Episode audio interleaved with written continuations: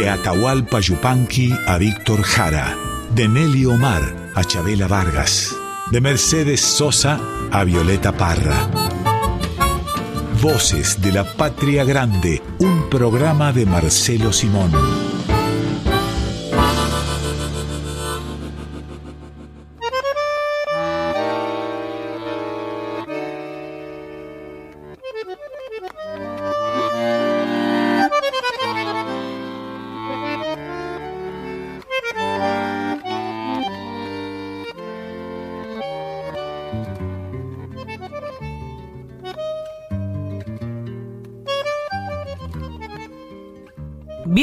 Bienvenidos a Voces de la Patria Grande. Comenzamos otro domingo aquí en Radio Nacional Folclórica. Vamos a estar hasta la una de la tarde con ustedes, como siempre, alrededor de un tema, una idea, una propuesta que nos hace Pedro Patzer cada semana. En este caso, Marcelo, vamos a tener un programa de locos. ¿Cómo andas, Marcelo? Muy bien, eh, qué bueno esto. Parece un elogio, pero no lo es. que me fijé en, este, en, los apuntes que ustedes tienen y no lo es. No, no lo es. No lo es, aunque puede serlo. Intentémoslo al menos. Bueno, al menos veamos.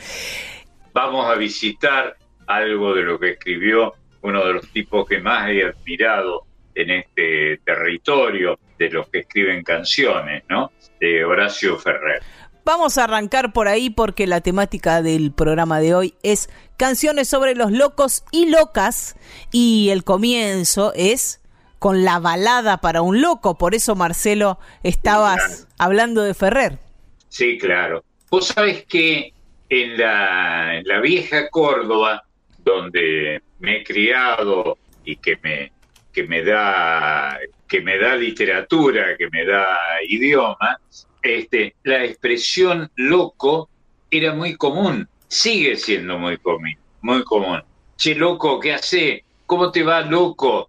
Eh, loco pan de bay, este, era lo más común en Córdoba, sí. Bueno, allá vamos. Todavía se sigue usando la expresión loco, loca como un apelativo, ¿no? De mucha confianza.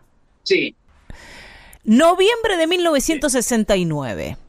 Ahí aparecía el disco simple que tenía del lado A, Balada para un Loco, y del lado B, Chiquilín de Bachín. Cantaba Amelita Baltar, estaba Astor Piazzolla ahí, estaba Horacio Ferrer en la poesía, y se inauguraba también una vuelta de tuerca al tango, a la canción citadina, a la canción popular. Sí, inventaron un nuevo lenguaje para el tango que la, poesía popular siempre necesita de nuevos ímpetus, de nuevas maneras, de nuevos abordajes, ¿no? Y el tango en la Argentina lo logró más que el folclore. Y en ese noviembre de 1969, Marcelo, vos tal vez te acordás de esto, se presentó esta canción, este vals, con, un, con unos toques de, de polka, en un festival para poner esta canción a competir con otras canciones. El primer festival iberoamericano de la danza y la canción. Me había olvidado, es cierto. fue un fue como se decía entonces, con un lenguaje que, que inventaron los periodistas. Este, muchas veces los periodistas hemos inventado algunas cosas buenas, este, un lenguaje que se hizo muy popular. Lo que dicen es que cuando Amelita cantó Balada para un Loco, recibió insultos, revoleos de monedas, por ejemplo, durante la presentación. Y tuvieron que, la gente que trabajaba en la sala, calmar un poco al público, porque la gente respondió muy violentamente. Pero fue un exitazo, ¿eh? perdurable. Y por eso, tantos años después, lo estamos recordando aquí. Yo me acuerdo que fue a visitarnos a la radio alguna vez eh, Amelita y charlamos con ella, ¿no? Una, una mujer muy querida, una gran creadora, más actriz que cantante, pero una gran creadora, una gran creadora. Y en ese Festival Iberoamericano de la Canción, donde había un jurado integrado, entre otros y otras, por Vinicius de Moraes y por Chabuca Granda, no ganó la balada para un loco, salió segunda. No, Ganó el tango hasta el último tren de Julio Ahumada y Julio Camiloni. Que nadie recuerda. Pero al poquito tiempo, cuando salió al toque ahí, el, ese mismo mes, cuando salió el simple del que hablábamos, vendió más de 200.000 copias. Y se convirtió. Balada para un loco. Sí, balada para un loco y chiquilín de bachín. Venían los dos, los dos tangos. Bueno, el vals y el tango, ¿no? Qué bárbaro. Bueno, Vals, uno, sí. uno de ellos. Se convirtió en un éxito para el público, si bien no ganó ese concurso, y tiene mucho que ver, como decías vos, esta creación que hizo Amelita Baltar. Sí, en, una canción, viste que a veces, si el cantor o la cantora se pasa un poquito de rosca, está ahí nomás del ridículo en cuanto a la Sí, interpretación de la parte recitada del comienzo. No es fácil, no es fácil de hacer. No, claro, no, claro. Pero bueno, ese es el fenómeno de la interpretación, ¿no? Y de los actores, de actores en el sentido de actuación, ¿no? Y Amelita, debemos decirlo, fue una capa, ¿eh? una capa. Eh, fue, sigue siendo. Por supuesto. ¿Qué te parece si la escuchamos, Marcelo? Ah, me parece muy bien. Un placer. Las tardecitas de Buenos Aires tienen ese, qué sé yo, ¿viste? Yo salgo de casa por Arenales, lo de siempre en la calle, en mí. Cuando de repente, de atrás de ese árbol se aparece él. Mezcla rara de penúltimo lillera y de primer polizón en el viaje a Venus. Medio melón en la cabeza. Las rayas de la camisa pintadas en la piel. Dos medias suelas clavadas en los pies y una banderita de taxi libre levantada en cada mano. Parece que solo yo lo veo, porque él pasa entre la gente y los maniquíes le guiñan. Los semáforos le dan tres luces celestes y las naranjas del frutero de la esquina le tiran azares.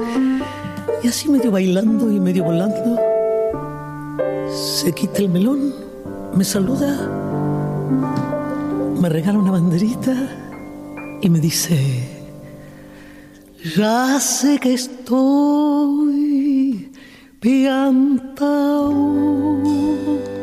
piantao, piantao, no ves que va la luna rodando por Callao, que un corso de astronautas y niños con un vals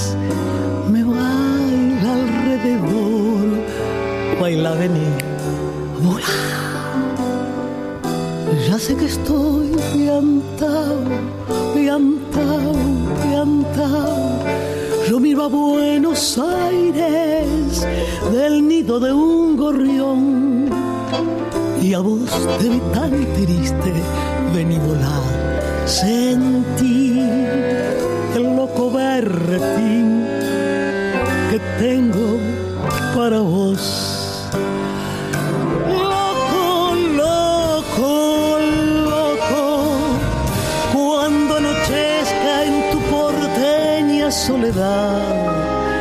Por la ribera de tu sábana vendré con un poema y un trombón a desvelarte el corazón. Loco, loco, loco, como una acróbata de mente saltaré sobre el abismo de tu escote hasta sentir que enloquecí tu corazón de libertad. Ya vas a ver. Y así diciendo, el loco me convida a andar en su ilusión super sport. Y vamos a correr por las cornisas con una golondrina en el motor. Del manicomio nos aplauden. Viva, viva, viva los locos que inventaron el amor.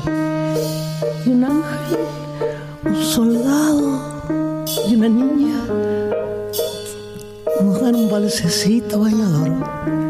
Nos sale a saludar la gente linda. Y el loco, el loco mío, qué sé yo, provoca campanarios con la risa. Y al fin me mira y canta a media voz. Quéreme así, piantao, piantao, piantao. Trépate a esta ternura de locos que hay en mí. Ponete esta peluca de alondras y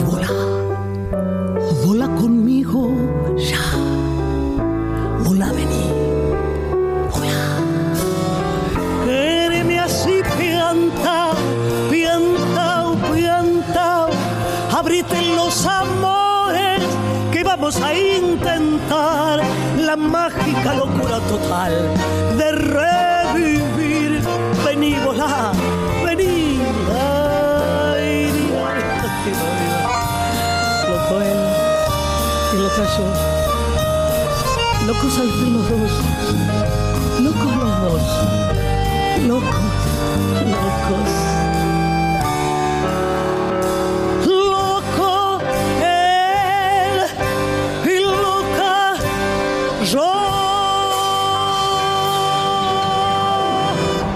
Balada para un loco de Astor Piazzolla y Horacio Ferrer por Amelita Baltar.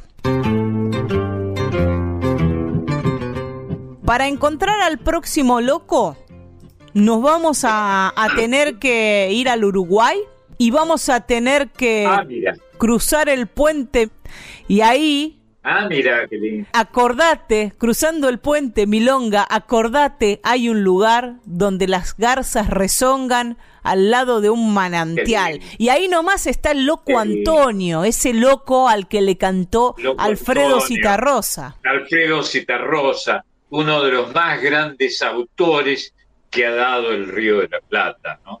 Un querido amigo locutor, ¿eh? Era locutor y yo eh, tuve el honor de escribirle libretos alguna vez que por supuesto se salvaban porque los decía él. Y además, Marcelo, vos viste nacer al cantor, al autor, porque él todavía no escribía canciones cuando vos lo conociste. No, no, es verdad. Pero era de este fenómeno de la comunicación, usemos esa palabreja, que son ustedes eh, y somos todos nosotros, los locutores, los actores, los que hablamos ¿eh? frente al micrófono. Pero de ahí a convertirse en el gran artista en el que se convirtió, tuvo que animarse a dar un paso, ¿no? Y convertirse en ese cantor. Vos lo conociste en Córdoba Claro. y luego se fue de la Argentina, se fue a vivir a Perú. Sí, él eh, eh, fue a Córdoba como locutor, Sí. Llevado por el director de la radio, que se llamaba Marcelo Bazán, un querido y admirado amigo, también locutor, efectivamente, y él lo llevó y lo puso frente al micrófono. Alfredo, no sé, pero me parece que venía de radio El Espectador Sí, sí. de Montevideo. De ahí venía. Sí, sí, recuerdo. Un, un tipo del versado en literatura, que la literatura no es para citarla, es para vivirla, y eso es lo que hacía Citarrosa. ¿no? Increíble recuerdo. Y que además eh, compuso y escribió éxitos populares como el que vamos a escuchar en un rato, como El Loco Antonio, como. Doña Soledad, un montón de, de obras que, que en su voz también cobraron una importancia muy grande, pero que recorrieron el repertorio de un montón de otros artistas, fue un artista también que tuvo la cabeza como para componer esa obra que fue Guitarra Negra, que tal Claro. vez no es tan popular como las otras, pero es de una Sí, sí. profundidad inmensa. Guitarra Negra era un tema, eh, era la muerte, mm. ¿no? Y hay que escribir sobre la muerte sin, eh, sin caer en el ridículo. La muerte es una gran tentación para, para el ridículo. Cita Rosa era un capo. El loco Antonio lo amaba más remos de palo y chalana, y acá hay algo de lo que siempre hablamos. Chalana, además, es una, una palabra que indica el conocimiento del río y de los botes, de las canoas tenía el loco Citarrosa. La bajante lo encontraba mirando para la canal, no para el canal. Sí, no, es curioso, pues yo que he conocido un poco el río, el río eh, Paraná, en, eh, varias veces, alguna vez largamente con Horacio Guaraní, que ha sido hombre de río y marinero, y muchas veces en soledad o con amigos, con amigos de Rosario, yo vivía en Rosario, y era interesante porque decían la canal, mm. la feminizaban a este tajo de agua que va un poco más rápido que el resto del río y que los lugareños llaman la canal o el canal. Vamos a conocer a este loco que rema y que anda por el río y por la canal, que se llama el Loco Antonio. Lindo.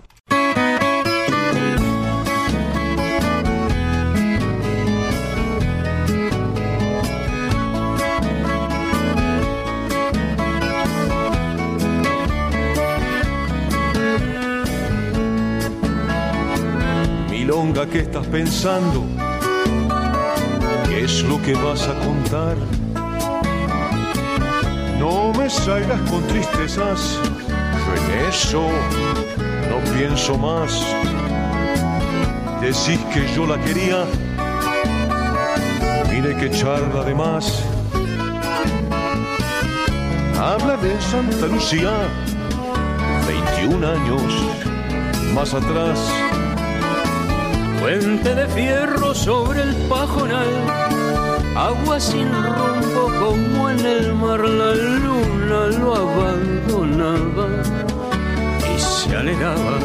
en el barrial. El loco Antonio lo amaba más, remos de palo y chalala, la bajante lo encontraba pensando y debe fumar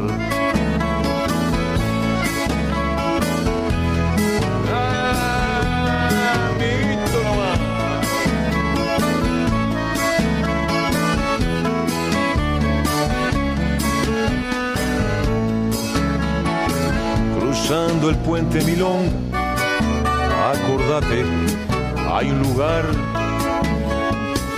donde las garzas rezongan al lado de un manantial. Pensar que en aquellos días que vos querés recordar, ya estaba en Santa Lucía con su puente y su canal Puente de fierro sobre el pajonal, agua sin rumbo como en el mar. La luna lo abandonaba y se anegaba en el barrial. El loco Antonio lo amaba más, remos de palo y chalana, la bajante lo encontraba pensando y de fumar el loco Antonio lo amaba más. Remos de palo y chalana. La bajante lo encontraba mirando para la canal.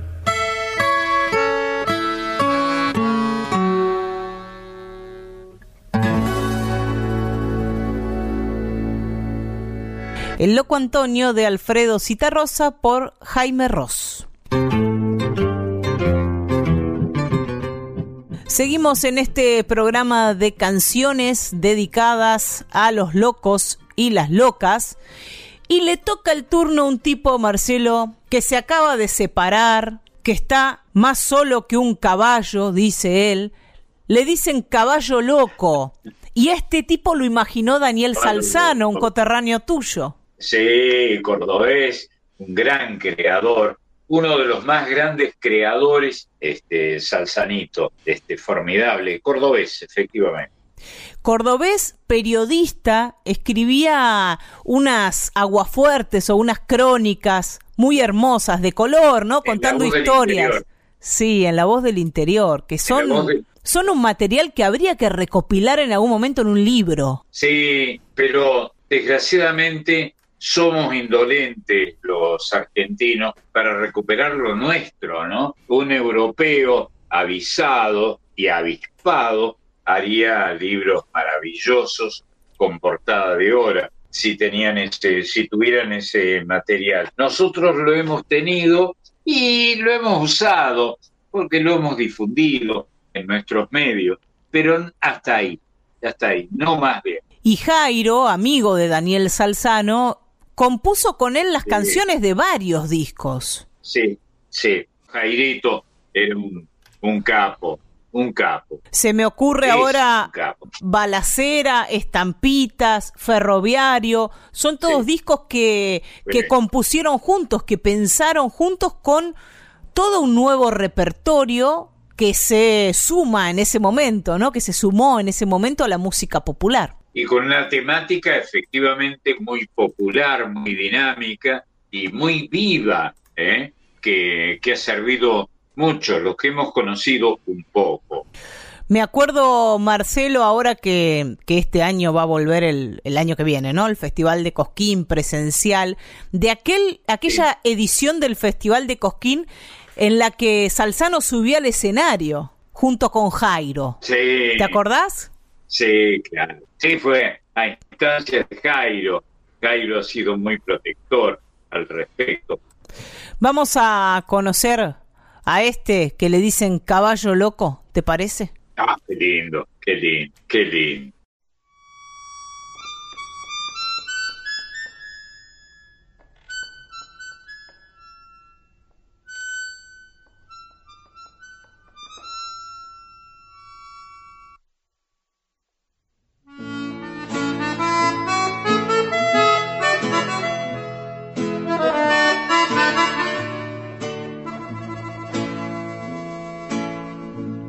Aquí te traigo las llaves de la casa de Belgrano. Como quiere el abogado, te las doy en propias manos. Ahora la casa es tuya, vos sabrás lo que hay que hacer. De cerrarla, venderla o ponerla. O ponerla en alquiler. Me dijo el almacenero que hay un tipo interesado. Anda loco por mudarse y pagaría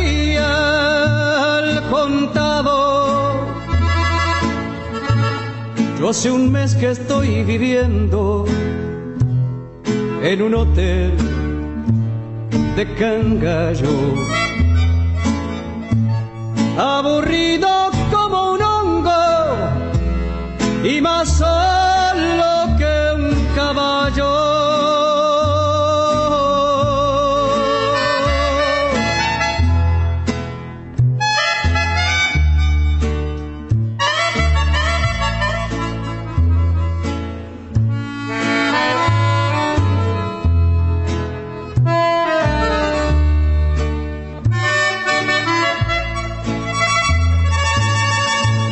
Vos sabes cómo es la vida que se lleva en los hoteles,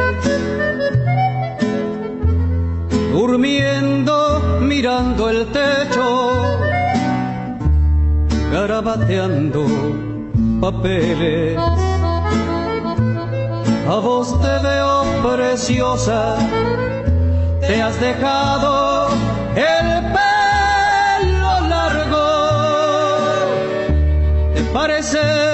al dibujo de la Virgen, de la Virgen de Leonardo. ¿Te acordas que lo comparamos cuando fuimos a Milán? Lo pegamos con dos chinches en la puerta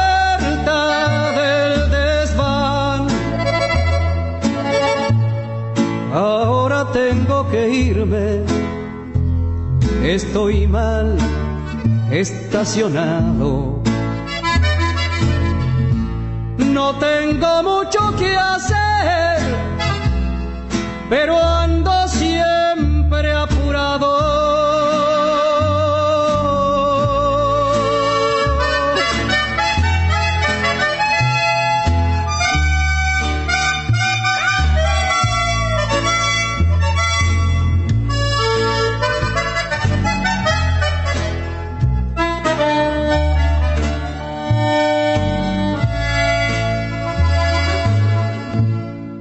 Te vayas a olvidar de decirle al abogado que ya te entregué las llaves si no se pone pesado. Ya sabes dónde encontrarme en el hotel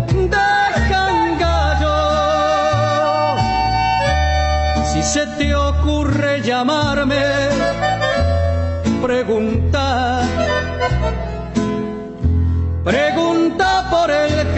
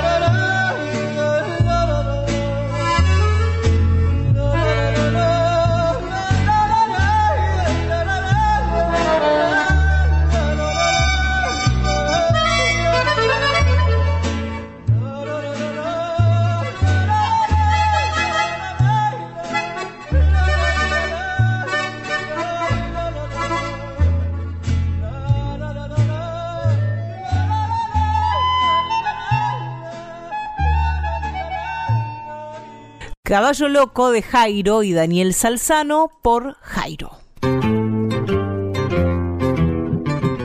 Canciones sobre locos hemos escuchado, Baladas para un loco también hemos escuchado en este programa en el que las canciones están dedicadas a aquellos y aquellas a las que llamamos locos, pero muchas veces no están tan locos, son aquellos y aquellas que se animan a ir un poquito más allá o a no adaptarse.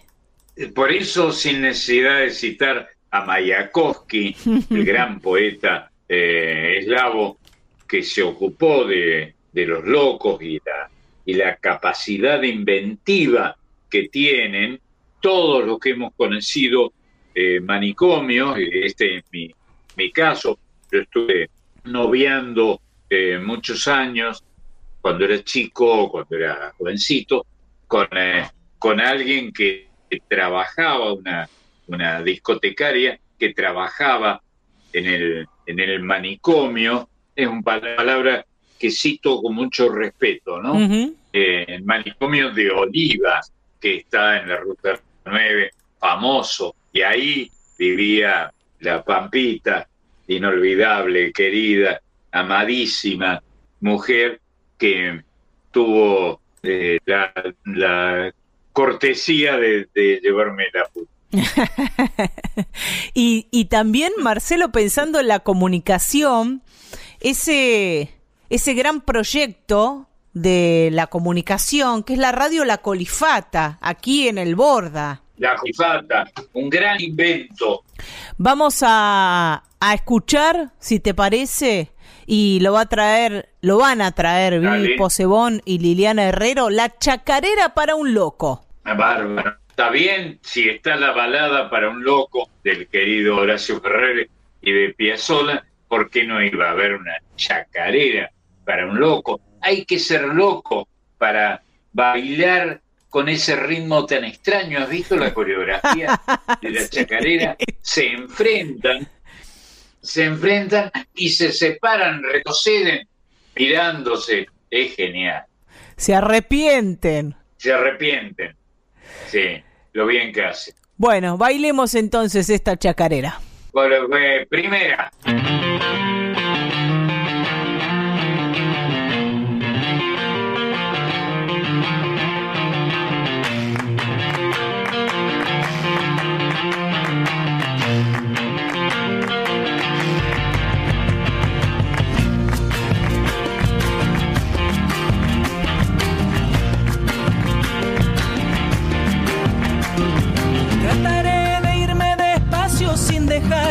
Ni rastros. Quiero perderme en los tiempos de quienes ya no me creen. Quiero olvidar opiniones de los que nunca comprenden.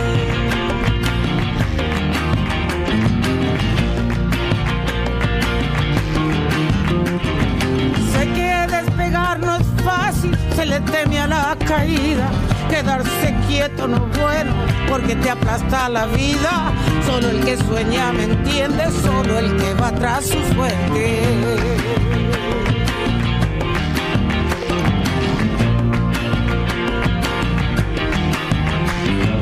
No me preguntes quién soy, porque yo lo desconozco. Si estás seguro de vos, no des consejos a un loco. De lo de pisar la luna se le ha ocurrido a muy poco.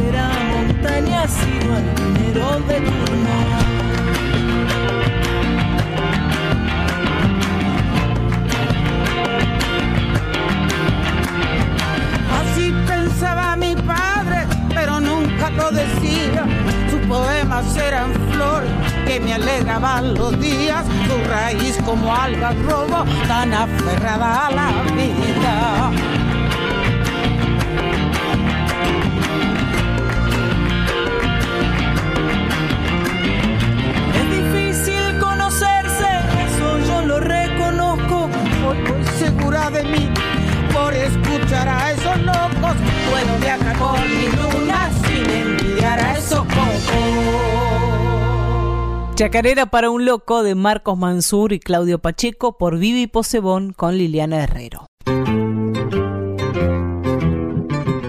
Y dentro de, de la música de rock, podríamos decir, del rock argentino, hay un artista que acaba de cumplir 70 años y al que se lo celebró muchísimo y cuya obra resiste el paso del tiempo, que es Charlie García, a quien muchas veces se lo ha tratado de loco, ¿eh? Ni hablar, no, pero un genio. Y eh, yo he sido muy amigo de su mamá, que era eh, una difusora, siempre fue una difusora la mamá de Charlie, ¿no? Y siempre fue difícil tratarlo a, a su hijo, la madre, ¿no? No nosotros, la madre. Varios, varios genios durante la historia han sido tratados de locos por tener alguna personalidad que no encaja dentro de lo que se espera de ellos y de ellas. Y Charlie García escribió esta canción que se llama Yo no quiero volverme tan loco, haciendo referencia un poco a ese mote que se le ha puesto tan seguido durante su vida. Un tema del año 82. La, la, la relación de Charlie con su mamá era complicada, complicada. ¿Cómo suelen ser las relaciones padres con, hijos? Y un poquito más también, ¿no? Está bien. Que, borre, que borre esto eh, Juan, mi hijo. Vamos a escuchar una versión de Yo no quiero volverme tan loco de Charlie García por Soledad y los socios del rock. ¿Sabes quiénes son los socios del rock? Muy bueno. Una banda que acompañó a la Sole allá por el año 2018, formada por músicos de diferentes bandas de rock argentinas. El Bordo, Masacre, Las Pastillas del Abuelo, Bersuit y Carajo. Músicos de todas esas bandas acompañaron a la Sole en versiones como esta que vamos a escuchar. Bueno, ya que estamos este, revelando la idiosincrasia de las palabras, te pregunto, te pregunto no para que me contestes, este, porque no te puedo, no te quiero poner en ese, en, ese intríngulis. ¿Vos sabés de dónde viene la palabra carajo? ¿Qué quiere decir? Mira, te voy a dar la respuesta incorrecta que todo el mundo cree que, que, es la correcta esta pregunta, y es aquel ah. lugar alto en el barco de donde se podía divisar mucho más allá. A donde te mandaban. Sí, al carajo.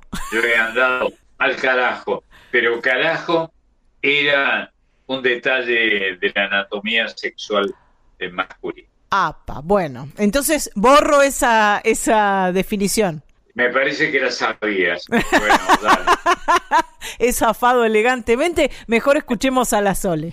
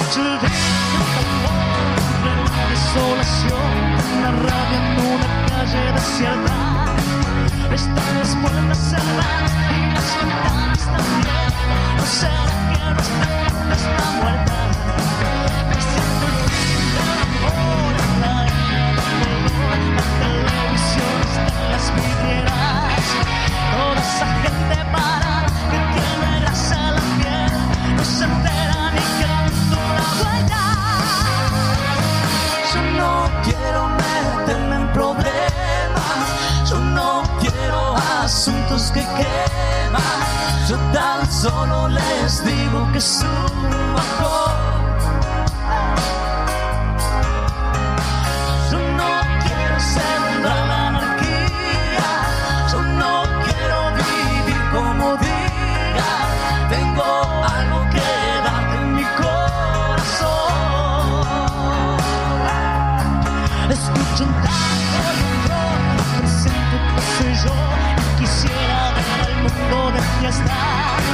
Veo tantas chicas castradas y tantos tontos que a mí ya no sé si vivir tanto les cuesta.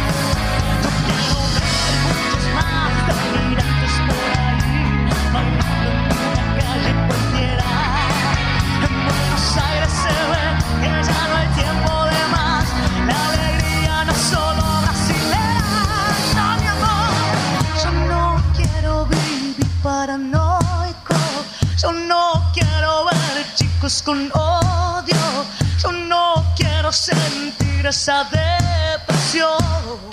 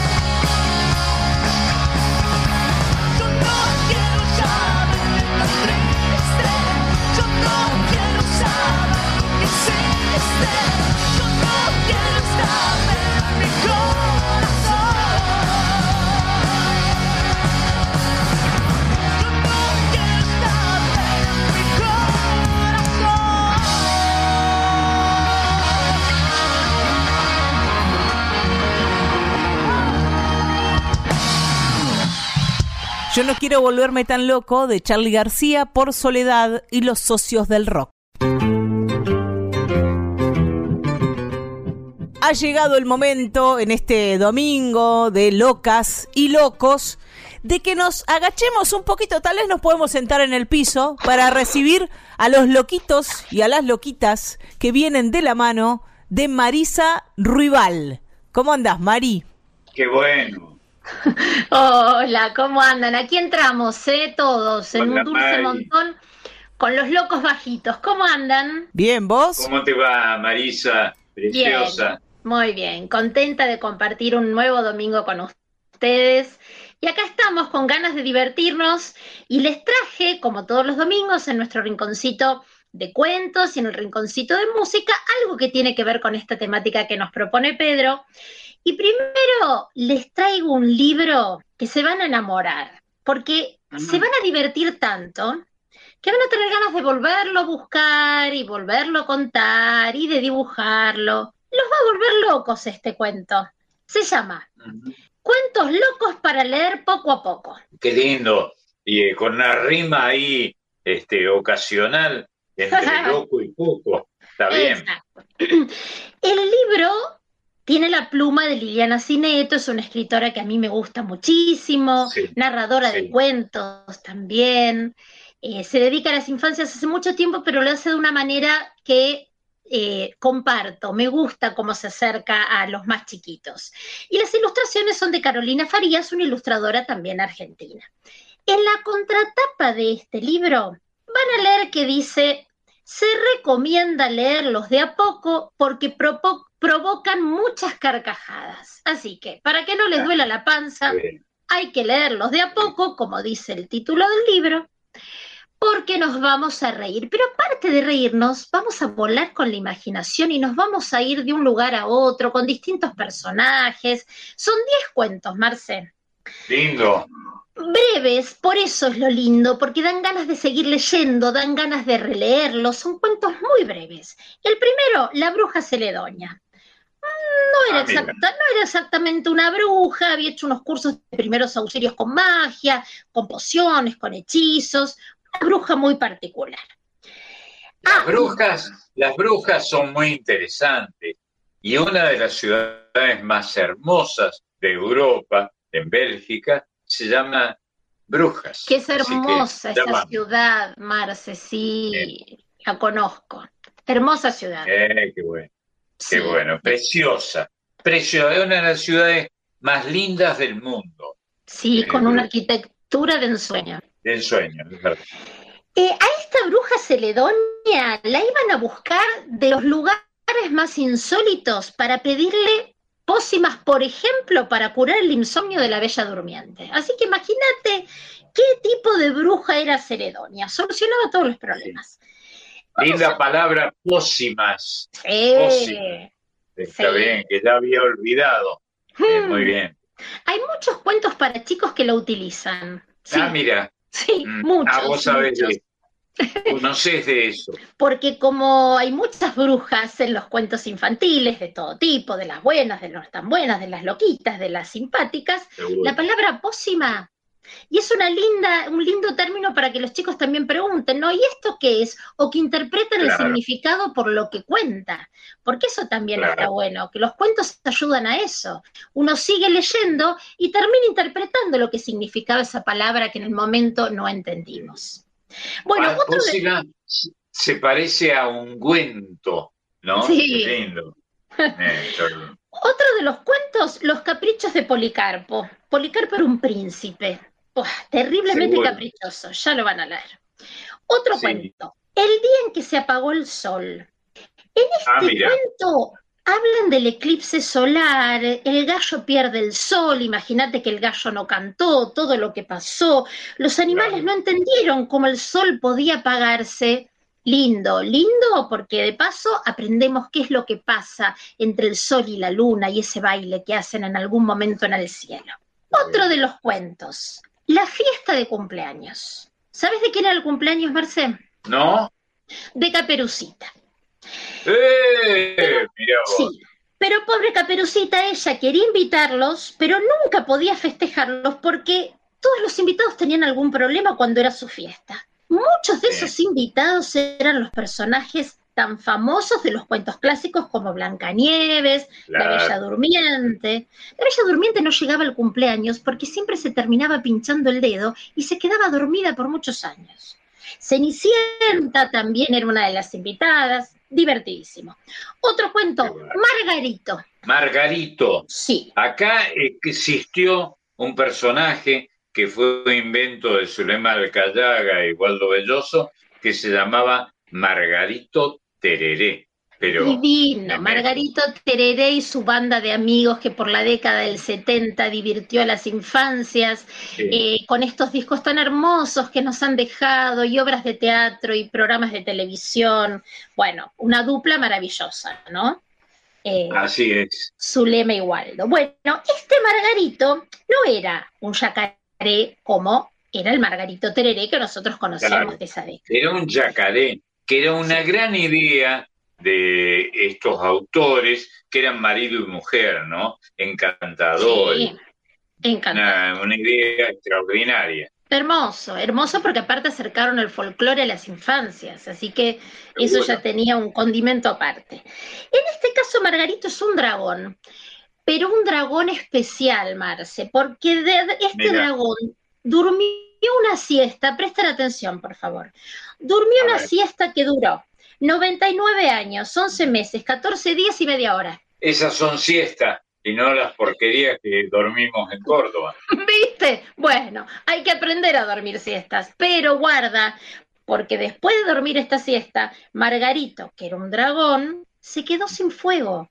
Se despertó con la boca seca, no tenía ni un hilito de fuego, así que a prestar atención a ver qué le pasa a Margarito. Otro cuento, La mudanza. En este cuento hay un personaje principal que es Silvestre, que es un caracol.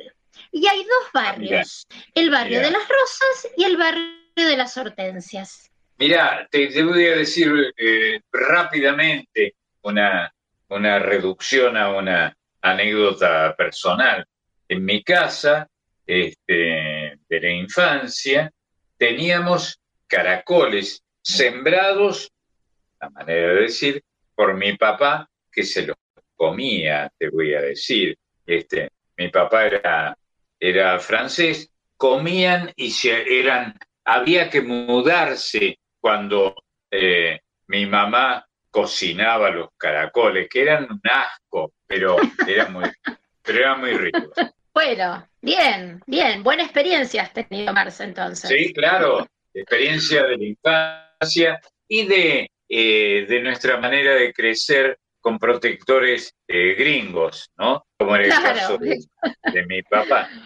Muy bien. Bueno, en este caso Silvestre, que como te decía, aparte hay dos barrios, se quiere mudar de barrio porque tiene unos vecinos muy molestos. Así que presten atención, qué es lo que le pasa a este pobre Silvestre.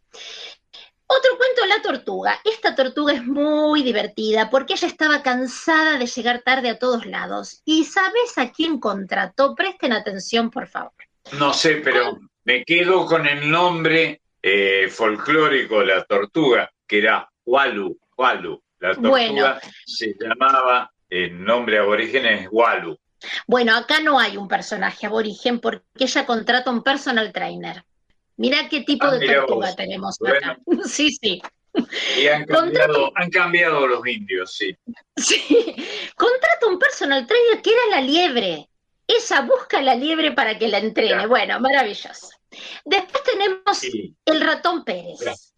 Las liebres han sido protagonistas de muchos cuentos en Europa y también en nuestra tierra, Sí, en la. Argentina. Sí, claro, con una personalidad muy particular, ¿no? Por ser tan, tan veloces y tan pícaras muchas veces. Bueno, Sí. el Y ratón tan, Pérez. debo decir una cosa que me van a odiar y tan ricas. Las liebres son deliciosas, deliciosas. Hoy tenés recuerdos culinarios, Marce. Sí, claro, claro. Bueno, la historia del ratón Pérez, pobre es el ratón Pérez que todos conocemos, por supuesto, pero se pega un Claro. susto terrible en esta historia, así que pobre ratón, vamos a acompañarlo. Y los dos últimos son la familia de Telvina, que son las, las aventuras de la hormiga de Telvina, y las pesadillas de Romualdo. Romualdo era un gato que terminó compartiendo sus pesadillas con el perro de la esquina. Cuentos muy divertidos, Marce, agéndenlo, porque es un libro que, como dice en la contratapa, lo van a tener que leer de a poco porque provocan muchas carcajadas. Cuentos locos para leer de a poco de Liliana Cineto y las ilustraciones de Carolina Farías. Mira qué bueno. Venga. Bueno, y los voy a dejar con ganas, no se los voy a contar ahora, pero agéndenlo porque los dejo ahí con, con la intriga. Loco por voz de Gabriela Kesselman y las ilustraciones de May, que es el seudónimo de una ilustradora argentina, Mayra Lorena Clerici. Los dejo con las Qué ganas de leerlo. Loco por vos, una historia de amor ahí que hay entre el alcalde y una bruja que también aparece. La bruja se llama Mal de Amor, el alcalde no marucho. Los dejo con las ganas, quedará para el próximo episodio. Lindo. Me voy con la música, Gracias. como hago siempre. Gracias, piba. La música que elegí. Marce, la música que elegí para despedirme hoy tiene A que ver. ver. con los intérpretes. Con el- hace un ratito recién nomás hablaron de Charlie García. Sí. Banda que elegí para despedirme es la banda del musiquero loco. Ah, mira. Una banda de música infantil que eh, está liderada por Mariela Chintalo y Diego Dubarri. Y ellos dos formaron parte de la banda de Charlie García. Seguro. Y en un momento de la historia de ellos, mantuvieron estos dos proyectos en simultáneo. Tocar con Charlie y tener esta banda infantil de la banda del musiquero loco que nació en el año 1997. Así es. Mariela es cantante, saxofonista, ilustradora, maestra de música, Diego es pianista, compositor, maestro de música también. Unieron estas dos pasiones, ellos son pareja, tienen hijos, eh, quisieron dedicarle un tiempo a las infancias, a la música familiar, pero también acompañaron a grandes como Charlie García, también estuvieron con María Gabriele Pumer, que forma parte, participa en este tema eh, de Fito Páez también. En el primer disco de ellos se llamó Entre Bichos y participó Celeste Carballo. En otro disco Ah, bueno. de la banda El Musiquero Loco, eh, en otro disco que se llama Come Cocos, participó Charlie García. Así que es una banda que les recomiendo que la busquen, que investiguen. Van a encontrar todo en internet, les va a encantar. El tema que elegí se llama Las zapatillas del musiquero loco. Está bien. Está bien. Con estas zapatillas nos vamos a ir bailando. Arranca la canción diciendo las zapatillas del musiquero loco no tienen precio, no se pueden comprar. Las inventás, las dibujás en tu cabeza y el motor se enciende con el corazón. Los Seguro. dejo con las zapatillas del musiquero loco de Mariela Chintalo y Diego Dubarri por la banda El Musiquero Loco y en este tema participa, como te decía, María Gabriele Pumer que los acompaña en guitarra y coro. Les dejo un abrazo enorme, Marcelo. Beso. Un beso. Muchas gracias, mi amor. Hasta el próximo domingo. El abrazo es para Marisa Ruibal, que ha pasado por Voces de la Patria Grande.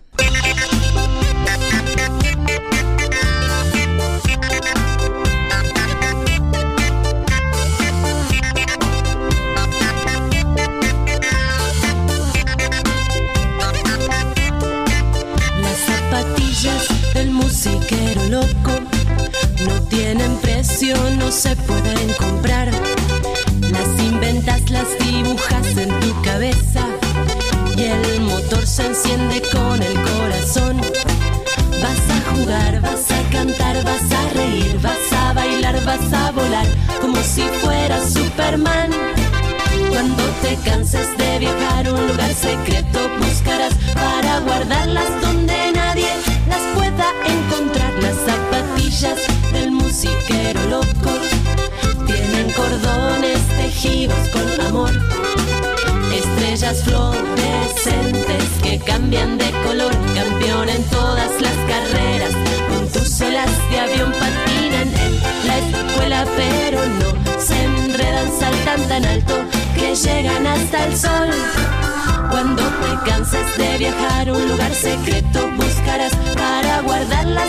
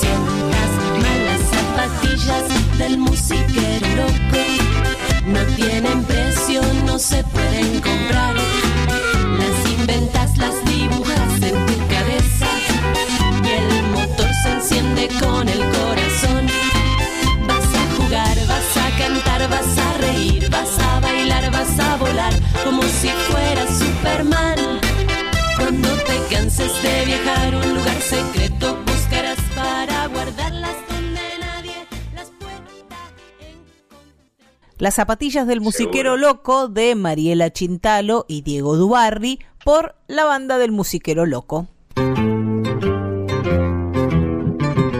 Voces de la Patria Grande con Marcelo Simón por Folclórica 987.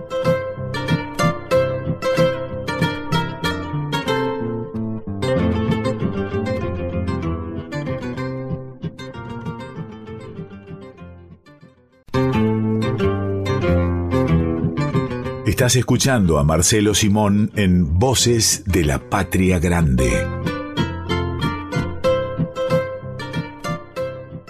Seguimos Marcelo en Voces de la Patria Grande. Si te parece vamos a pasar lista de los compañeros y compañeras de los locos y las locas que hacemos este programa. ¿Qué te parece? Es bueno para saber si alguien faltó, si alguien está en débito, cosa que nunca ha pasado, desde luego. Pedro Patzer es quien nos propone cada domingo una temática y una musicalización para seguir esa temática y ese chamullo, nuestro amigo poeta que está a muy poquito tiempo de sacar su libro de poesía, su primer libro de poesía, ya vamos a avisar. Qué bueno, qué bueno. Marisa Ruibal es la productora de este espacio y además ustedes recién la escucharon con la columna de las infancias. Emiliana, la Colo Merino, va a llegar en un ratito nomás con la columna Folk Fatal sobre mujeres y feminismos en América Latina y en Argentina. Tenemos además nuestro equipo técnico artístico integrado. Ah, claro. En primer lugar por Diego Rosato, que es quien edita este programa. Este programa se Es emite grabado. Lo grabamos en la semana en nuestras casas. Diego se encarga de embellecerlo, de ponerle las cortinas, de que las músicas empiecen donde tengan que empezar y que no digamos tantas pavadas. Y el domingo ustedes escuchan Claro. es- este programa en Radio Nacional Folclórica. En la vieja radio, todos los que chamullamos en ella conocemos la cara del operador o la operadora que te mira y a veces sin decir nada te reprueba, te dice, no vaya, no sigas por ahí, vas mal. Uno, uno de los que tiene esa sana costumbre, Marcelo, es nuestro consultor permanente, Máximo Vargas, que también es operador técnico y gran sabedor de las cuestiones folclóricas. Es verdad, es verdad. Así que Sí, por suerte está en este equipo también. Está bien. Y a quienes nos quieran seguir en las redes sociales, estamos en Facebook e Instagram como Voces de la Patria Grande, Marcelo Simón, Voces de la Patria Grande, y ahí también compartimos los programas ya emitidos, alguna información y podemos comunicarnos. ¿Por qué mi nombre? ¿Por qué mi nombre? ¿Por qué mi nombre y no todos los nombres? Eh, Por si lo buscan a usted, Marcelo, ya sabe, a usted lo ponemos adelante y todos nos escondemos detrás, es así. Está bien, qué buena respuesta. Qué buena Seguimos, respuesta. seguimos con este programa de canciones sobre Dale. locos y locas. Y la próxima canción que vamos a escuchar la va a cantar un santiagueño. Bueno, Pero compuso, la compuso un panameño. Una mezcla rara porque locos No hay. Sí, locos hay en todos lados. Entonces Peteco Carabajal es quien va a cantar esta canción de Rubén Blades que se llama Sebastián ah, qué bueno. y plantea Está eso bien. de en cada barrio hay por lo menos un loco. El del nuestro se llamaba Sebastián. Qué lindo. Lindo, ¿no? Porque sea mejor nombre Sebastián, porque locos hemos conocido todos. A lo mejor algunos de nosotros también merecimos ese calificativo. Y dicho sea de paso, digámoslo una vez más, hay una carga despectiva en la palabra loco cuando está referido a mujeres, ¿no? Loca, loca, salí de acá loca. Eh, había hasta sketch de televisión que usaban ese dicterio para señalar que una mujer, nunca un hombre, porque pensaba cosas raras, merecía la condena de la, de la barra. El que escribió esta canción al loco Sebastián o a un loco, a un loco de uno de los locos del- de, su barrio que se llamaba Sebastián, es un gran contador de historias, es Rubén Blades, como decíamos, nacido en Panamá, Eh, pero que triunfó en Estados. Unidos. Sí, es verdad. Es que verdad. no solo se dedicó a la música, sino que también estudió derecho en Harvard. ¿Qué, qué te parece? Y alguna vez, y, es actor también, hace un montón de cosas, y hasta fue eh, candidato a presidente de Panamá. Es verdad. Alguna vez lo escuché decir que, mm, Bueno, que a él siempre lo trataban de, de, de latino, despectivamente en Estados Unidos, ¿no? La expresión, la expresión latino suele ser despectiva en aquellos ámbitos, ¿no? Sobre todo en, en la parte hispánica de Estados Unidos. Un latino ahí es un ser inferior o detestable, digámoslo así, porque así es. Y, y Blades contaba que, que cuando él les contaba, les decía en medio de una conversación donde veía que lo estaban despreciando, que había estudiado abogacía y que era abogado recibido en Harvard, él Claro. decía, era como ¿Qué te poner una 38 intelectual arriba de la mesa. Qué bueno, qué bueno, qué bueno.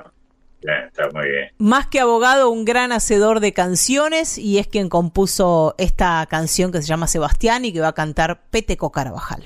Qué lindo.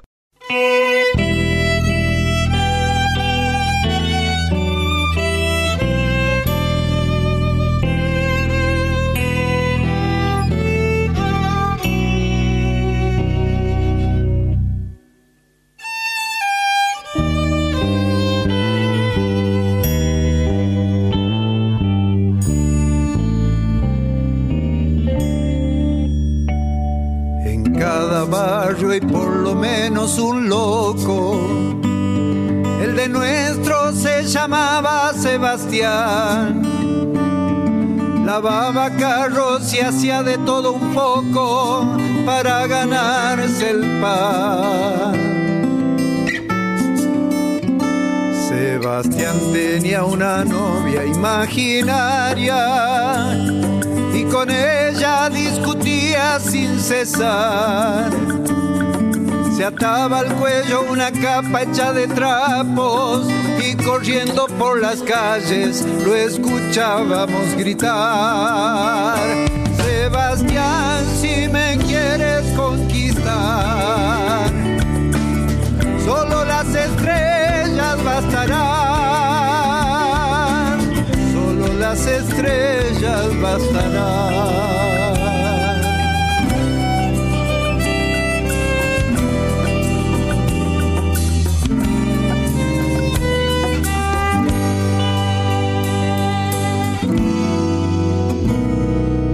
Cada loco hay por lo menos un sueño.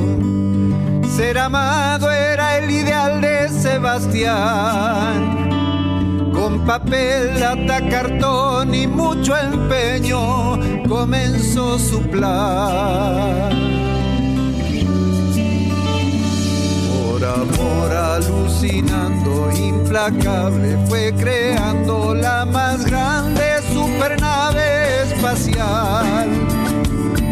para irse con su novia de nuestro barrio de mierda hacia el mundo sideral.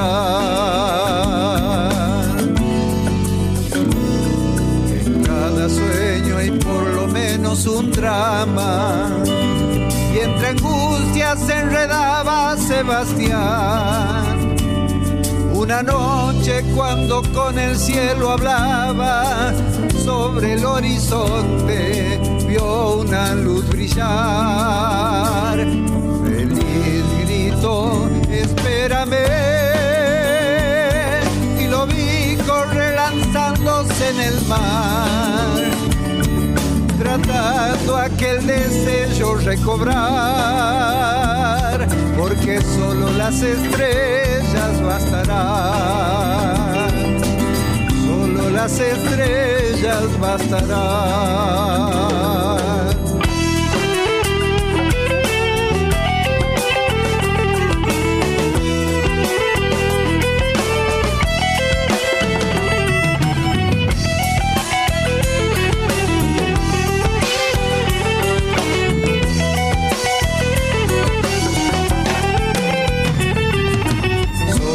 Arena sucia de la playa del mercado hay una vaina que parece un proyectil.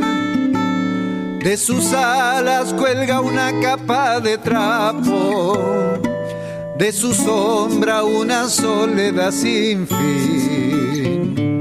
Su novia imaginaria aún lo espera por las noches hace guardia frente al mar. Nadie la conquistará, a ninguna otra pasión se entregará. Fiel al loco que le dio la eternidad, porque solo las estrellas bastarán las estrellas bastarán. Solo las estrellas bastarán. Solo las estrellas bastarán.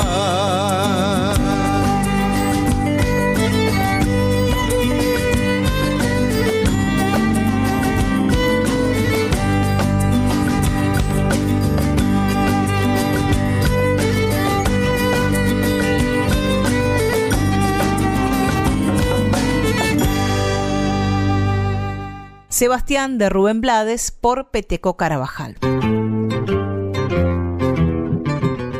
Hemos escuchado ya, Marcelo, la balada para un loco, pero no es el único caso en el que Horacio Ferrer y Astor Piazzolla pusieron la palabra loco en un título, en este caso de un tango. Ah, mira, sí. En 1981 publicaron Mi loco bandoneón.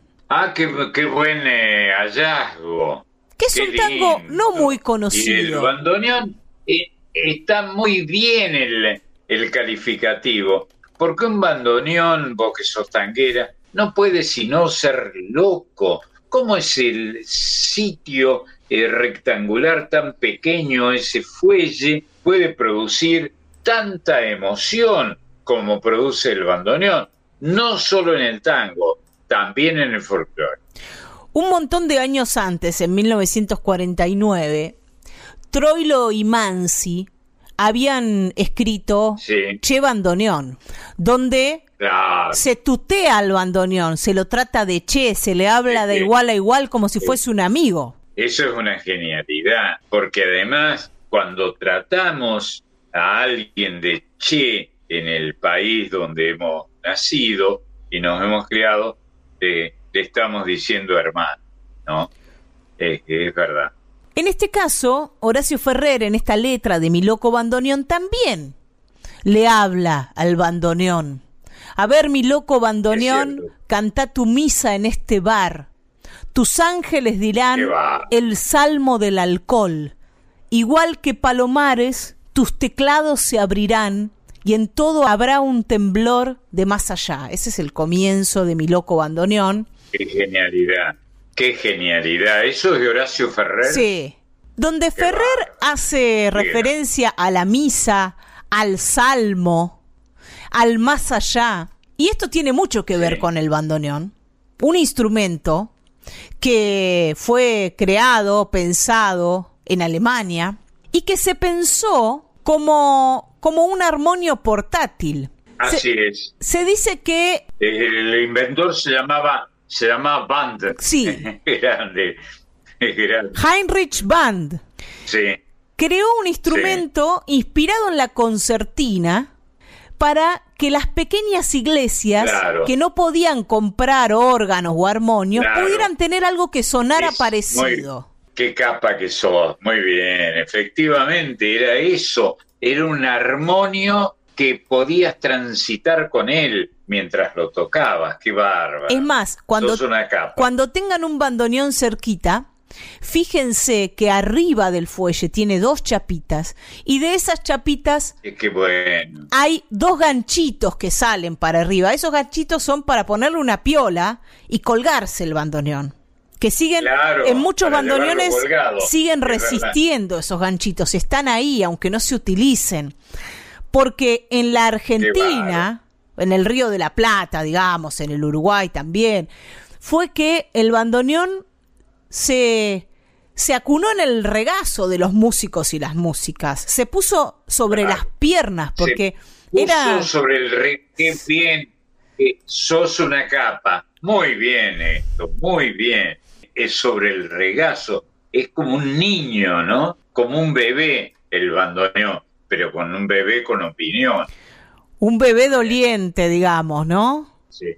Que tiene, que tiene una expresividad y una forma de decir que, que solo encontró lugar en el, en el folclore de la región y en el tango. Porque en Alemania, más que para tocar tango, no se usa el bandoneón, o para tocar folclore, en el caso No, de que no. un alemán toque folclore. No prosperó, no prosperó en Alemania. El nombre viene de, de Heinrich Band, de su, de su inventor, el que, mm, el que lo empezó a, a fabricar en gran escala es Alfred Arnold. Por eso los bandoneones AA o AA hacen referencia a su fabricante, que claro. fundó en 1911 una gran fábrica que, que fabricó hasta el 49, hasta 1949, con interrupciones durante las guerras mundiales, las marcas Premier, América y AA. Ah, claro. Qué bar. Los doble A, eh, famosos también en la Argentina entre los tangueros, la- el doble A. Qué bárbaro. Dice Horacio Ferrer en este Mi Loco Bandoneón, le dice al bandoneón, tu nácar se robó las lunas que no están. Qué lindo. Y en ese, Qué lindo. eh, en, en relación a- al nácar, de nácar. Sí. En relación al nácar, el nácar aparece en los botones del bandoneón. Cada botón tiene una tapita de nácar blanca. Y también a veces aparece en las cajas como florcitas. Pueden ser lisos los bandoneones o pueden tener tres florcitas de nácar a los que se llama medio nácar. O puede tener toda Ah, una, bueno. toda una, un montón de flores nacaradas alrededor de, de la caja de cada uno de los bandoneones. Sigue diciendo Horacio Ferrer, y un reo Lucifer deschaba en tu frasear compadres wagnerianos que aún te bueno. sangran por la voz. Qué bueno. Ahí está, Qué ¿no? bueno, Alemania, Wagner, la música, la música en la que nació el bandoneón. Digo, la música sacra y, y la música clásica alemana. Seguro, seguro. Sí, y ese sonido quejumbroso que le va tan bien al tango, no solo al tango, también al vals, menos al vals, pero también al vals. Mi loco bandoneón, el mundo está en el mostrador. Y escucha un alemán borracho de emoción. Qué- La magia en doble A del hijo que partió. Y al alba por tu armonio clandestino pasará el bravo manicomio de los siglos que vendrán. Muy poco difundido bueno. este tango. Está bien lo del manicomio, Sí. porque algo de loco hay en el bandoneón, ¿no? En un instrumento tan pequeño, un fuelle tan pequeño, eh, tan raro y que es el símbolo del tango. Y un poquito menos, pero un poquito también del folclore. Y entre otras cosas, ¿qué tiene de loco el bandoneón? ¿Qué tiene de loco? Por ejemplo, tener el teclado desordenado. Hay que aprenderse Sí, el muy- teclado. Muy desordenado. Y luego la apertura y el cierre me parece que tiene algo de loco. me Exactamente, parece, ¿no? exactamente, porque hay dos tipos de bandoneones. Los cromáticos, que no son los que se Claro, utilizan acá, claro. que las, las notas abriendo y cerrando el fuelle son iguales, pero el acromático, que es el bandoneón que sí se usa acá, Suena o, distinto. o diatónico, que es como más, más se lo nombra, en esos bandoneones, si vos abrís, por ejemplo, el re más agudo, el do más agudo, abriendo, cuando cerrás es un re. O sea que te tenés que aprender no dos teclados, uno de mano derecha y uno de mano izquierda, sino cuatro. Cuatro teclados para poder Bueno. tocar más o menos decentemente el bandoneón. Debo decir, para envidia de todos los que hablan sobre estos temas, que quien acaba de, de hacer esta declaración es Bandonioni. No, yo intenté ser bandoneonista, fracasé con todo éxito, así que estoy acá No. hablando sobre el bandoneón. Por último, antes de escuchar una versión de Mi Loco Bandoneón, que es el tango este bastante poco difundido del que estamos hablando, Astor Piazzolla, el autor de la música, dijo alguna vez, el Sí. bandoneón hay que tocarlo con un poco de bronca. Hay que exigirle todo. Ah, mira, Yo no concibo a alguien que toque el bandoneón como si fuese un nenito que está haciendo pis, dice. Hay que tocarlo Qué con bueno. todo lo que uno Qué tiene bueno. adentro. No se puede tocar bueno. como un clavicordio. Hay que emplear otro tipo de fuerza. bueno. Tiene algo más no, físico. clavicordio, clavicordio para las iglesias y el y la, la misa del bandoneón es una misa rea, no es una misa convencional. Con todo respeto por la religión católica, desde luego en la que me he criado. Sigue Piazzolla. Como dice el gordo Federico, habla de Leopoldo Federico, Eh, hay que tocarlo con Sí, todo el peso sí. del cuerpo. el gordo le ponía, eh, se inclinaba sobre el bandoneón, Federico, qué lindo. No hay que tocarlo como dicen algunos fanáticos técnicos, abriendo y cerrando. Y acá vamos al punto de lo que estábamos diciendo. Cerrando, jamás se podrá frasear el bandoneón. Yo diría que ni el Ah, 10% de las notas que toco las toco cerrando. Empleo el cerrando Mira, para hacer respirar a la jaula, como también se le ha dicho al bandoneón. Pero el 95% de las notas, cuando tengo que cantar una melodía, las tengo que cantar abriendo, porque de esa manera se goza lo que se toca. Dice, dijo Astor Piazzolla en es algún como la vida. es como la vida. Y como un, y como un beso. ¿eh? Hay que abrir el alma para besar. No es un consejo, es una idea. Lo tomamos igual, Marcelo, lo tomamos. Está bien. Hoy, por Eh, suerte- Lo debes haber tomado en tu vida. Hoy, por suerte, se fabrican bandoneones en la Argentina.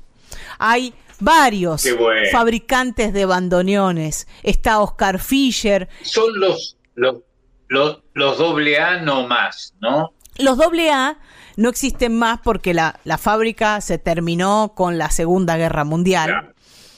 Pero hoy se hacen bandoneones aquí en Buenos Aires. Te nombraba Oscar Fischer, que es uno de los, de los precursores en esto de hacer bandoneones, que no es una tarea fácil. Eh, Baltasar Stoll es otro joven que hace bandoneones y hay muchísimos más que me debo estar olvidando o que debo me Gusta lo de desconocer. Me gusta lo de Fisher, que es el pescador, ¿no? El pescador. Eh, los bandoneonistas, entre los que te contás, son eh, pecadores, no pescadores. Vamos a escuchar una versión de, de Mi Loco Bandoneón por un cantor uruguayo eh, como Horacio Ferrer. Un tipo, un tipo muy sensible que cantaba muy bien, al que también se lo difunde poco, que se llamó Gustavo Nochetti, que se llama Gustavo Nochetti. Falleció en el sí. año 2002, muy joven. Y vamos a escucharlo haciendo una versión de este Mi Loco Bandoneón de Piazzolla y Ferrer. Venga.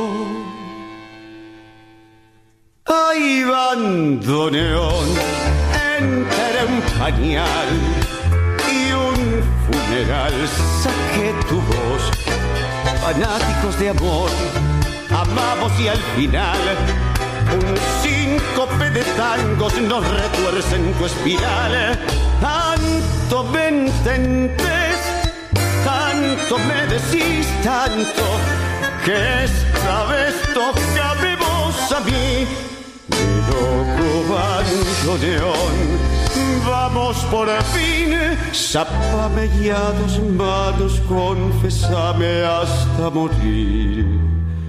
¿No ves, mi loco bandoneón? Están bailando en el café la flor del cabaret y el hombre de hormigón y vos quemando aceite con tu aceite fraternal.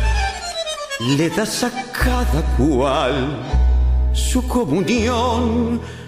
Mi loco bandoneón, el mundo está en el mostrador y escucha un alemán borracho de emoción.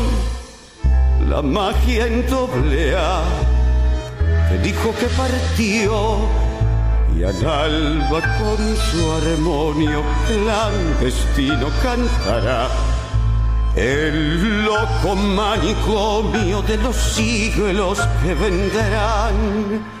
Ay, bandoneón entre un pañal un funeral.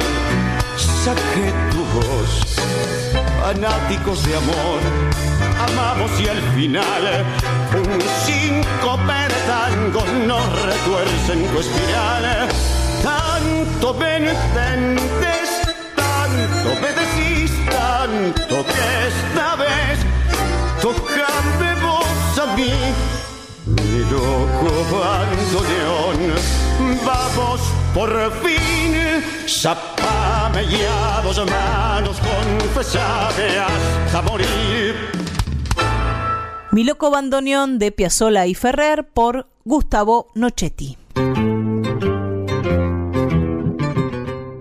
En Voces de la Patria Grande le damos la bienvenida a nuestra compañera Emiliana La Colomerino que trae una novedad. A ver, Colo, ¿cómo estás? A ver. Hola. bueno, eh, eh, es, es muy raro esto, ¿no? Porque recordemos que este programa sale al aire grabado. Sí. Es decir, Sí, claro. eh, hoy es domingo, aunque no es todavía, ¿no? Y, y bueno, y el domingo 14 de noviembre se celebra eh, el día del cumpleaños de Marcelo, nada menos. Pero.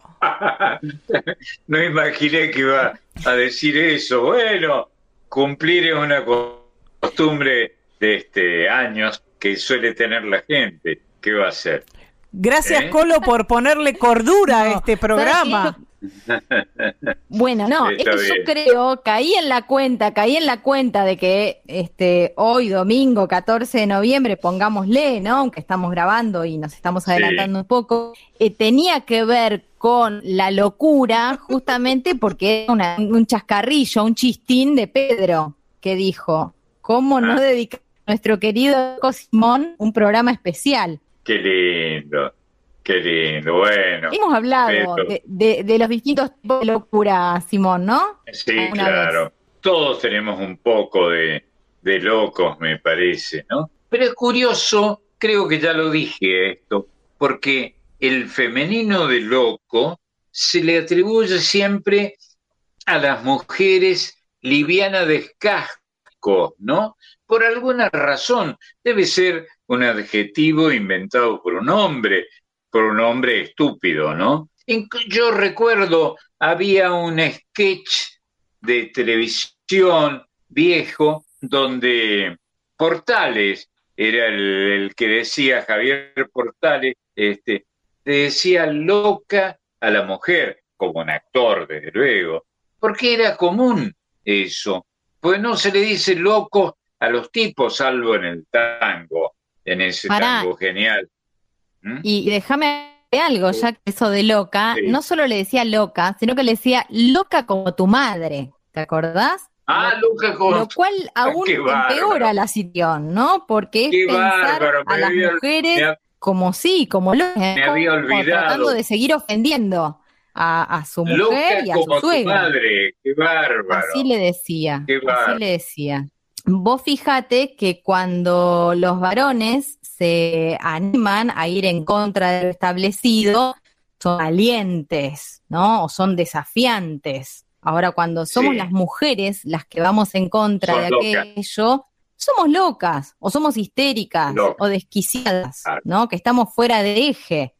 Eh, Sí, histeria, como vos sabés, es una palabra que está dedicada a las mujeres, porque hister es el útero, ¿no? Exacto. Qué bárbaro. Exacto. Sí, Qué aunque bárbaro. después es un término que se pudo utilizar este, con ciertas características que aparecían también sin importar el sexo, ¿no? Sí, claro. Surge obviamente Sí, de la mujer. Pero cuando un hombre eh, nos insinúan histéricos, eh, nos, de- nos hacen feminoides, ¿no? Nos hacen feminoides.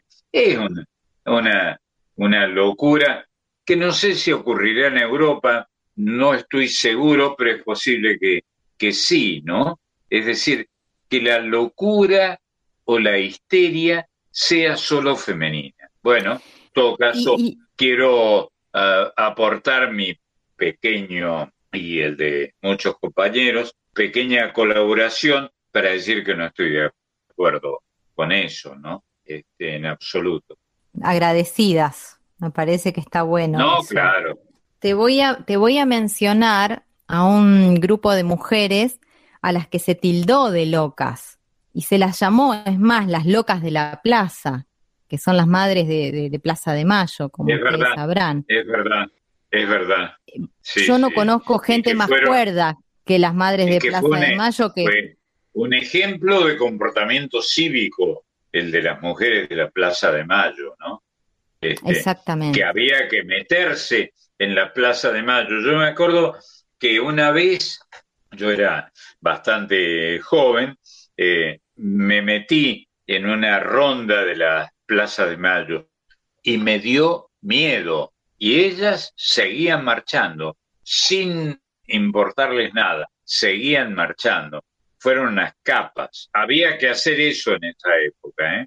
Y que no te temblara el pulso. No, por eso, Bueno. de locas nada, yo creo, en definitiva, más cuerdas que muchos otros, ¿no? Como decís vos, un ejemplo de, de civismo, por otra parte, Sí, mujeres que sí. aún habiendo perdido a sus hijos sin saber dónde Sí, estaban, eh, no, no recurrieron a la ley del talión, ¿no? Sino que pacíficamente No, solo para- en se- absoluto. se la ley movieron. del talión, ojo por ojo y diente por diente, es Sí. una ley masculina, miserablemente masculina. La digo, lo digo yo que soy hombre, ¿eh? este, pero creo firmemente en eso. Perdón, este, pero ya está.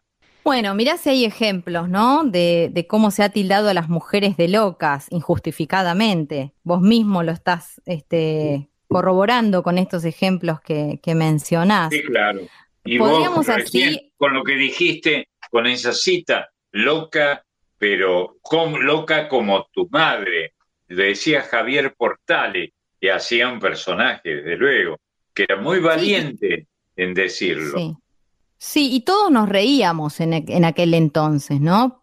Por Claro. eso digo, qué, qué loco que es ahora ver, hace no tanto tiempo sucedió eso, ¿cuántos años habrán pasado? Muy bueno, poquitos a nivel histórico, y sin embargo, cómo empezamos a, ver las cuestiones de otra manera también, por suerte. sí, es verdad, es verdad.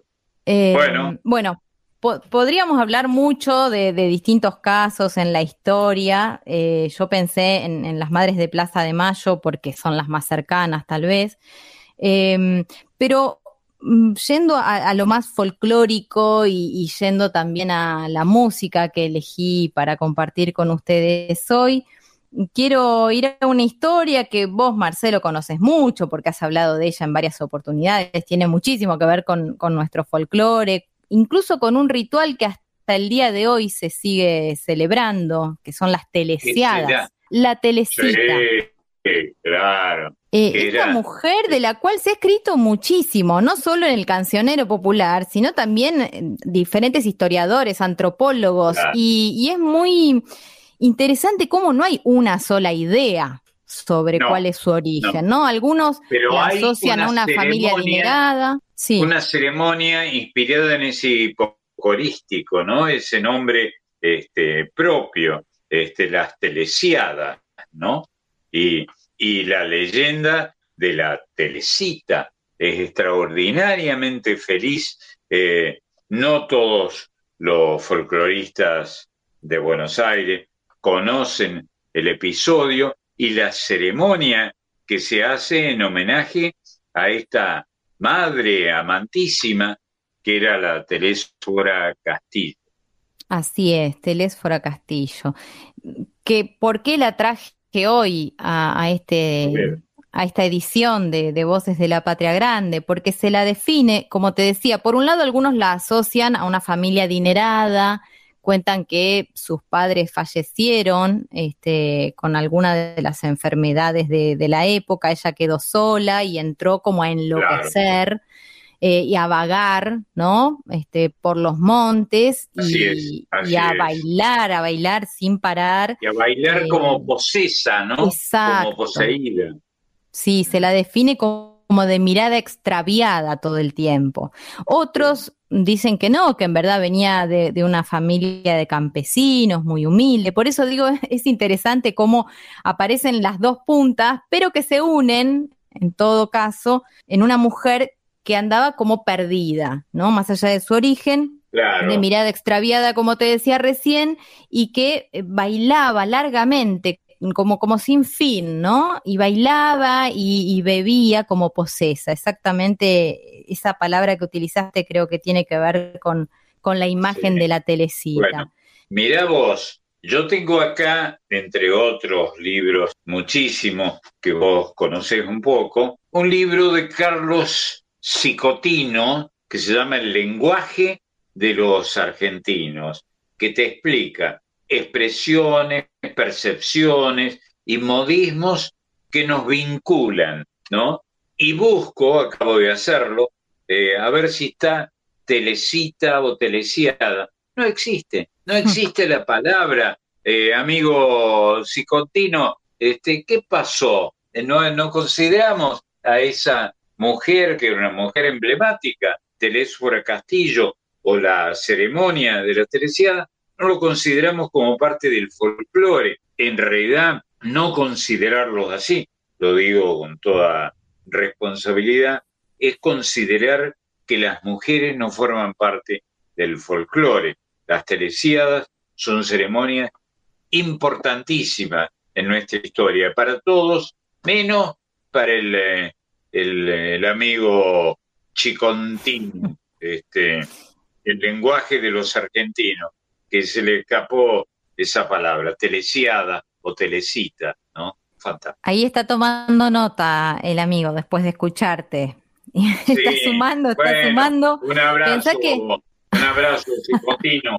Pensá, Marcelo, que se la ubica a Telésfora Castillo en la segunda mitad del siglo XIX. Mirá si hace Ah, tiempo, ¿no? Que se le rinde culto a esta mujer que, que justamente en, en medio de ese trance donde bailaba y bebía, parece ser, no se dio cuenta que su, su, su atuendo, su ropa, su pollera se estaba incendiando, ¿no?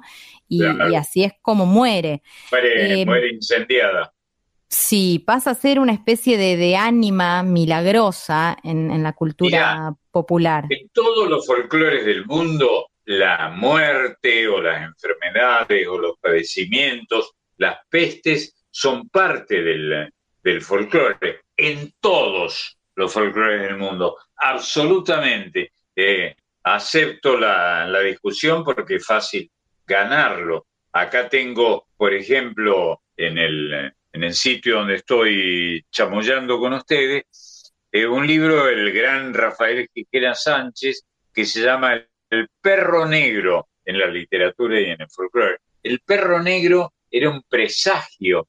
El anuncio, si vos veías un perro negro, todavía hoy debe existir en alguna parte, veías un perro negro, era un anuncio, una señal de que algo andaba mal. Hay muchos, eh, muchas señales infaustas. Bueno, ¿por qué no podemos poner esta que tiene que ver con las, con las mujeres?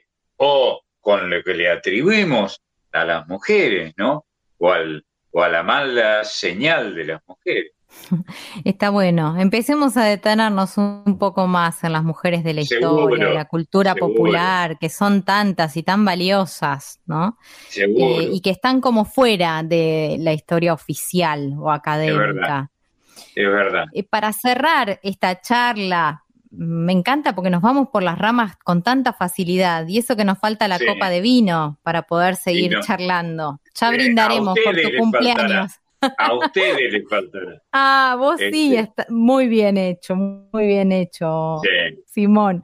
Bueno, vamos a cerrar con Vino alma de con apellido Rezabaile. cordobés. Estoy tomando una pequeña copa, desde luego. Bueno, este, y de paso, digamos, hagamos un elogio, son muy buenos los vinos argentinos. Yo eh, Sí, eh, adhiero, tenido- adhiero. he, he tenido ocasión, no sé si la colo, este, pero sospecho, este, de probar vinos de todas partes del mundo. Y los vinos argentinos se la bancan, para decirlo en Argentina. Sí, coincido, completamente. Voy a seguir igual, ¿eh? Degustando para sostener lo que bueno, decimos. invita, invita a Colo. Bueno, yo los dejo con Alma de Rezabaile. Esto es de Agustín y Carlos Carabajal. Vos sabés que se escribió mucho sobre la telecita y varias canciones. Elegimos Alma de Rezabaile porque en esta versión la van a escuchar a Mercedes Sosa y a Natalia Barrio Nuevo, riojana ella. Tenía que ser, Lin- sí, linda- tenía que ser Mercedes la que se asomara a esta celebración extraordinaria y altamente civilizada, que es rezar y bailar. Eso existe en el folclore argentino que ignoran la mayoría de los exégetas que se ocupan del tema. Acá hay una mujer que abre camino y otra que, como decimos siempre, recoge el guante para seguir sembrando semillas, ¿no? Dos generaciones reunidas Sí. cantándole a la historia de esta mujer, la Telecita. Siem- Siempre me acuerdo, y te lo he contado, que, este, bueno, como somos compañeros, hemos sido compañeros de trabajo muchísimo contigo, este, una vez eh, me topé con, con Mercedes y me asociaba con vos, porque somos compañeros, y me preguntó, ¿y la coloradita? Te lo conté, ¿te acordás? Me lo contaste y me encanta que me lo vuelvas a, a recordar Sí, sí, cada vez. sí. Es todo un honor. La gran- todo un honor. la gran Mercedes Sosa, la más grande folclorista que dio a América. Claro que sí. Bueno, Sí. por eso, con ella, con ella los dejo. Les mando un abrazo gigante, los quiero, les quiero y me encanta participar los domingos de estas voces de la patria grande. Qué lindo, Colo, lindísimo, lindísimo. Que sigas bien. Feliz cumpleaños. Ah, muchas gracias. Gracias, Pío. Gracias por acordarte. Muchas gracias. El abrazo es para Emiliana la Colo Merino, que ha pasado por Voces de la Patria Grande.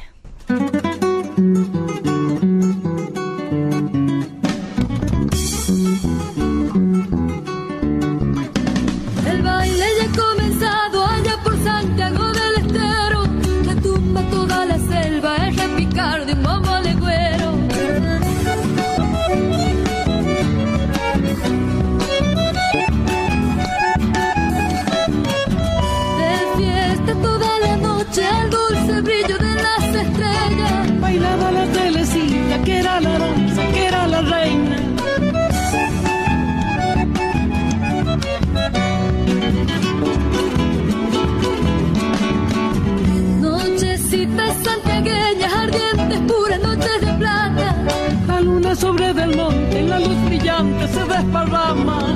Que baila la telecita, dulce y fragante como las flores. Gritaba la paisanada emborrachada de amores.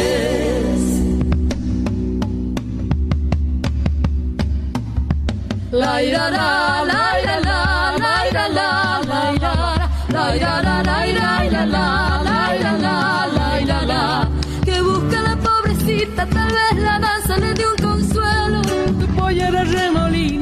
descalzos, trompo de fuego. ¡Viva la Rioja, Nati! Telecita, telecita, te has vuelto lluvia, te has vuelto luna. Te has vuelto flor de los campos, te has vuelto brisa que me perfuma.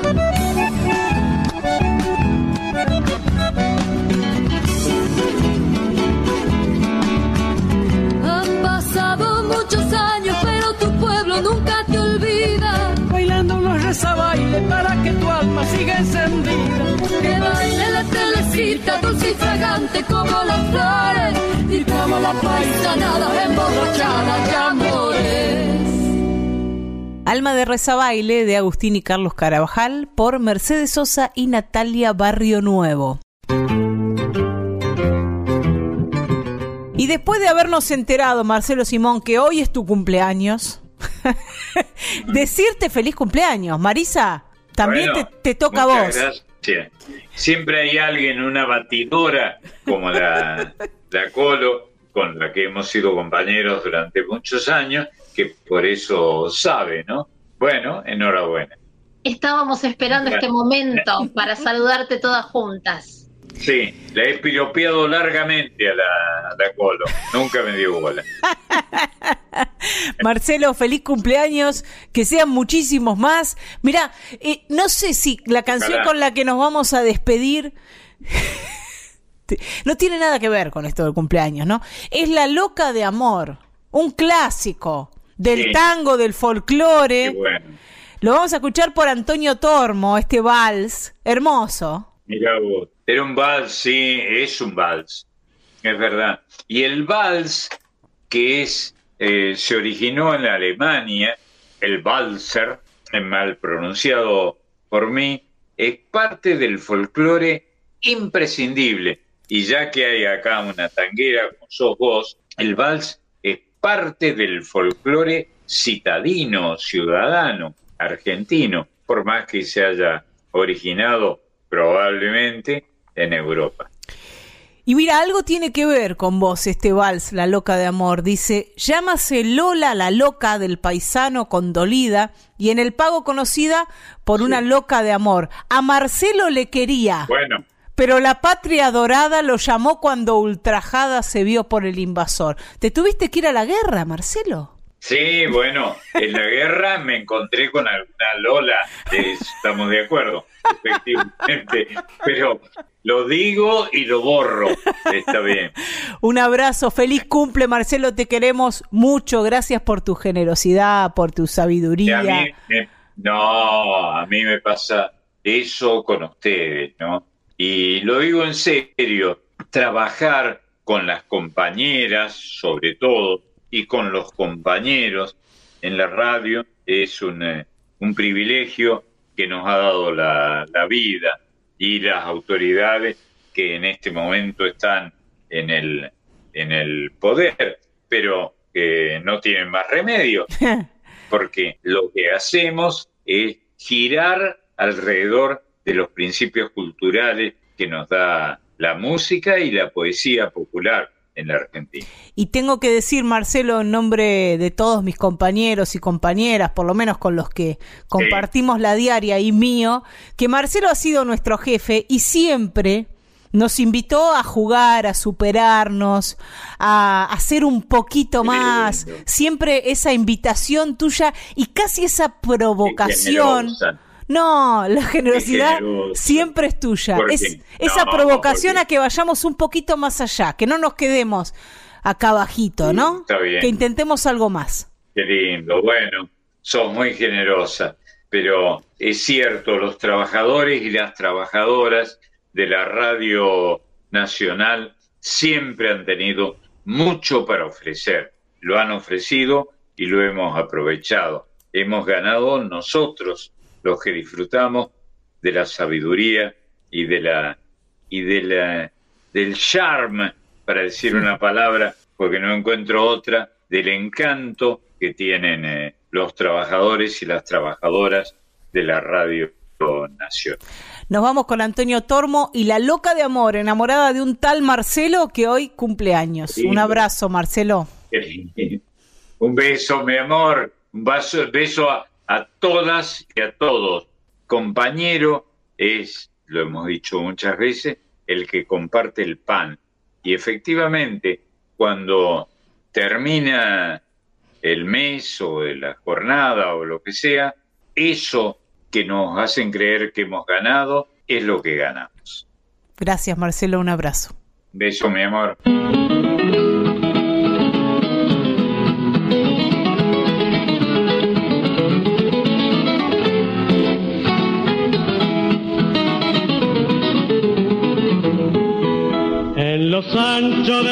De frondosos la vida pasar el paisano, vaga sola en el suelo pampeano, una loca con lánguida paz. Esta loca que en tiempos pasados habitara en las horas de amores, hoy esparce sus tiernos clamores en la pampa que duerme la paz esa gentil escultura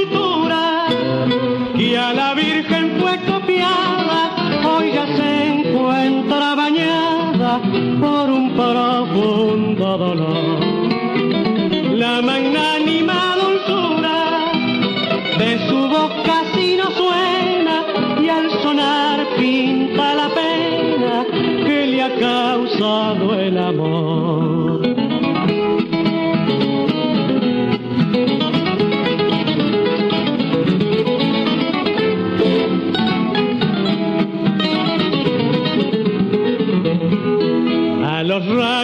sol que ilumina el sendero que va atravesando, con su llanto lo va tapizando, que en torrentes le brota el llorar.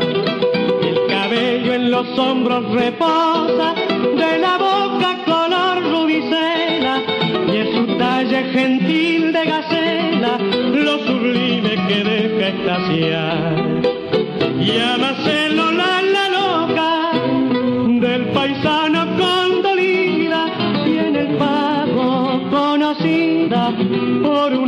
loca de amor.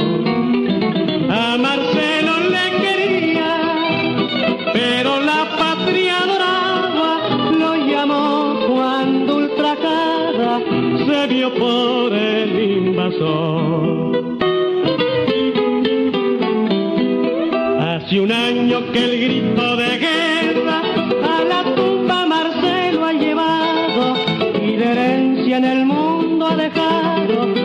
la niña que loca volvió.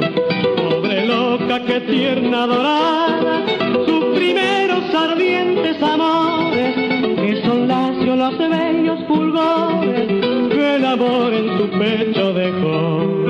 Esta loca que en tiempos pasados habitara en las horas de amores, hoy esparce sus tiernos clamores en la pampa que duerme